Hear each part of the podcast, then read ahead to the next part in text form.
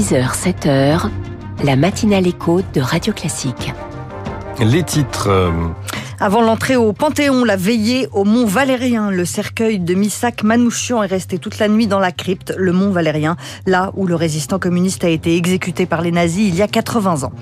Les agriculteurs attendent Gabriel Attal de pied ferme. C'est ce matin que le Premier ministre tient sa conférence de presse sur l'agriculture. Et pendant ce temps-là, trois ministres en Nouvelle-Calédonie, notamment pour sauver le nickel calédonien. Après ce journal, les pistes du gouvernement pour euh, libérer la croissance et les titres de l'économie à 6h10. À 6h15, la France de demain se construit avec l'enseignement en ligne. Radio Classique reçoit Mathieu Nebra, cofondateur d'Open Classrooms. Et puis à 6h20, les classiques de l'économie. Comment mesurer le sentiment économique? Réponse de Natacha Valla. Le journal de 6 heures présenté par Virginie Fulpin. Virginie Missak et Méliné Manouchian vont entrer au Panthéon en fin d'après-midi. Le résistant communiste est tombé sous les balles des nazis il y a 80 ans aujourd'hui. Une entrée au Panthéon pour cet anniversaire. Il y entre avec son épouse Mélinée, elle aussi résistante communiste. Toute la nuit, le cercueil de Missak Manouchian a reposé au Mont Valérien, près de Paris, dans la crypte, aux côtés d'autres résistants. Charles Ducrot, vous avez rencontré ceux qui sont venus se recueillir et rendre hommage à Missak Manouchian. Ils étaient 23. Leurs portraits dans les mains d'enfants entourent le cercueil de Missak Manouchian.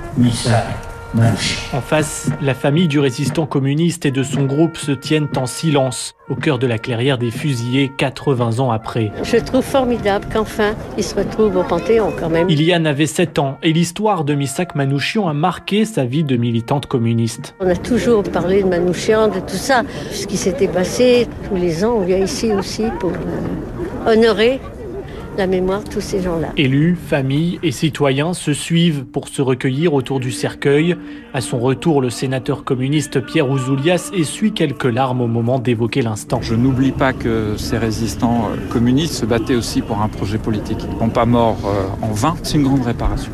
À la tête de l'association Union laïque, Jean-Pierre Sacoun a longtemps plaidé pour la tenue d'un hommage national.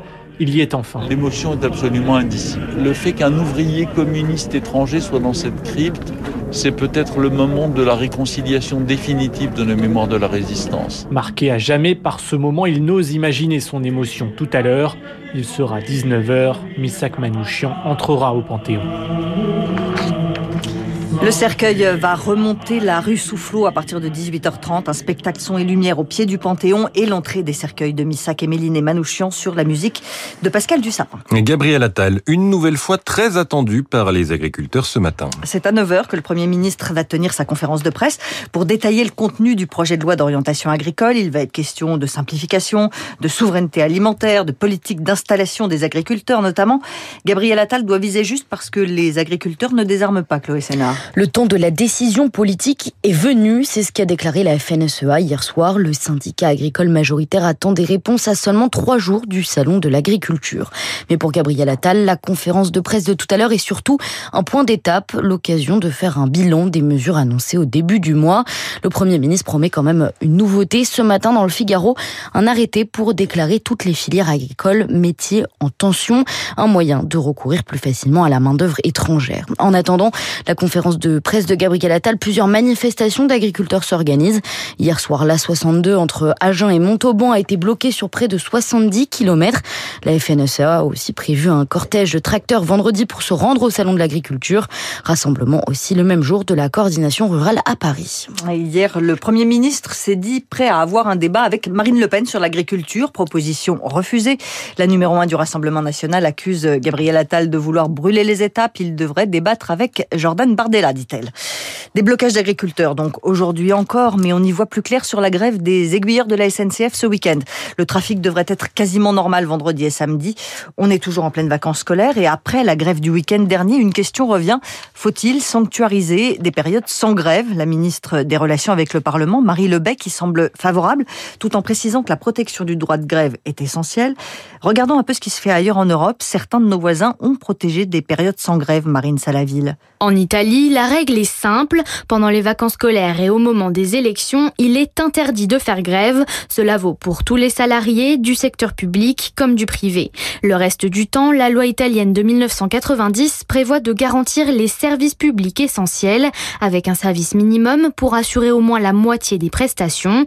Il s'agit des transports, mais aussi entre autres de la santé, de l'éducation, de la collecte de déchets et même de la production de biens de première nécessité. Concernant les transports, il est aussi illégal d'arrêter le travail aux heures de pointe. Chez nos voisins allemands, les fonctionnaires ont tout simplement interdiction de faire grève. Les salariés de l'État y renoncent en échange de la garantie de l'emploi à vie. Quant aux salariés du privé outre-Rhin, il faut qu'ils soient affiliés à un syndicat pour pouvoir faire grève et cette grève doit être strictement liée aux conditions de travail et pas à l'action du gouvernement. Puisque ce sont les vacances scolaires dans deux zones, on parle aussi de la sécurité routière. Est-ce que le droit de conduire doit être soumis à une visite médicale? Le principe du texte proposé par Karima Deli au Parlement européen serait de faire passer une visite tous les 15 ans pour les conducteurs, surtout pour tester les capacités des plus âgés à conduire. Mais pour Sylvie Bonin-Guillaume, la présidente du Conseil scientifique de la Société française de gériatrie et de gérontologie, ces tests ne permettent pas vraiment d'évaluer la dangerosité des conducteurs. On n'a pas encore le test qui permet de façon formelle, c'est-à-dire de façon certaine, d'affirmer que la personne est dangereuse sur la route et qu'elle est à l'origine d'un très probable accident. C'est pas seulement un test la conduite, c'est également le comportement sur la route. Ce comportement sur la route, c'est bien que c'est lié également aux habitudes de conduite de la personne et de ce comportement tout court. C'est très réducteur de penser qu'un test va pouvoir répondre absolument à la question en fait. Des propos recueillis par Servane de Pastre. Trois ministres en Nouvelle-Calédonie à partir d'aujourd'hui pendant trois jours. Et les dossiers ne manquent pas pour Gérald Darmanin, Éric Dupont-Moretti et la nouvelle ministre déléguée aux Outre-mer, Marie Guévenoux. Parmi ces dossiers, celui du nickel. La Nouvelle-Calédonie abrite entre 7 et 10% des réserves mondiales. Mais la semaine dernière, le groupe suisse Glencore a mis à l'arrêt l'usine dite du Nord qui cherche un repreneur. C'est toute la filière locale qui est au bord de la faillite, Zoé Pallier. Sur les trois usines de nickel qui font vivre l'archipel, une seule pour l'instant est mise en sommeil. Mais les deux autres font face aux mêmes difficultés, souligne Olivier Sudry.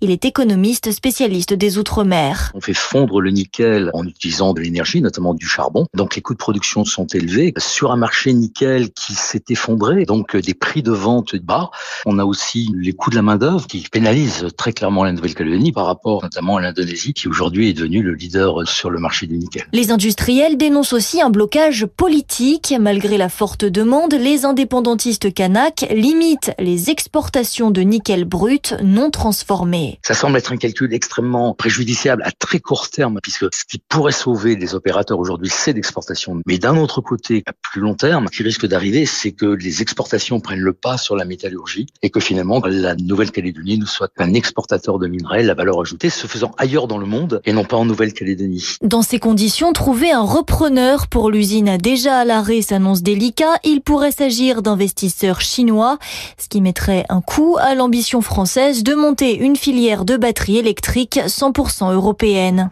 Les États-Unis mettent encore leur veto à l'ONU. Le projet de résolution de l'Algérie pour demander un nouveau cessez-le-feu à Gaza ne verra donc pas le jour.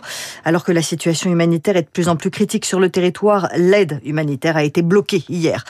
La mère d'Alexei Navalny demande à Vladimir Poutine de lui remettre sans délai la dépouille de son fils cinq jours après la mort de l'opposant russe. La famille n'a toujours pas pu récupérer sa dépouille. Qu'est-ce que le culot? C'est par exemple Donald Trump qui s'estime persécuté par la justice américaine. L'ancien président des États-Unis se compare justement à Alexei Navalny. Et puis pour la première fois depuis la fin du programme Apollo en 1972, une sonde américaine va tenter de se poser sur la Lune. L'essai euh, aura lieu demain. Merci Virginie. Virginie Fulpin, c'était le journal de 6 heures. Macron 2 et Pacte 2. Alors que la croissance s'annonce moins élevée que prévu cette année, le gouvernement réfléchit à deux projets de loi. C'est dans les titres de l'économie dans un instant. Puis euh, Mathieu Nebra sera le premier invité de cette matinale éco. Open Classrooms et l'apprentissage en ligne. C'est ça, la France de demain. Radio Classique.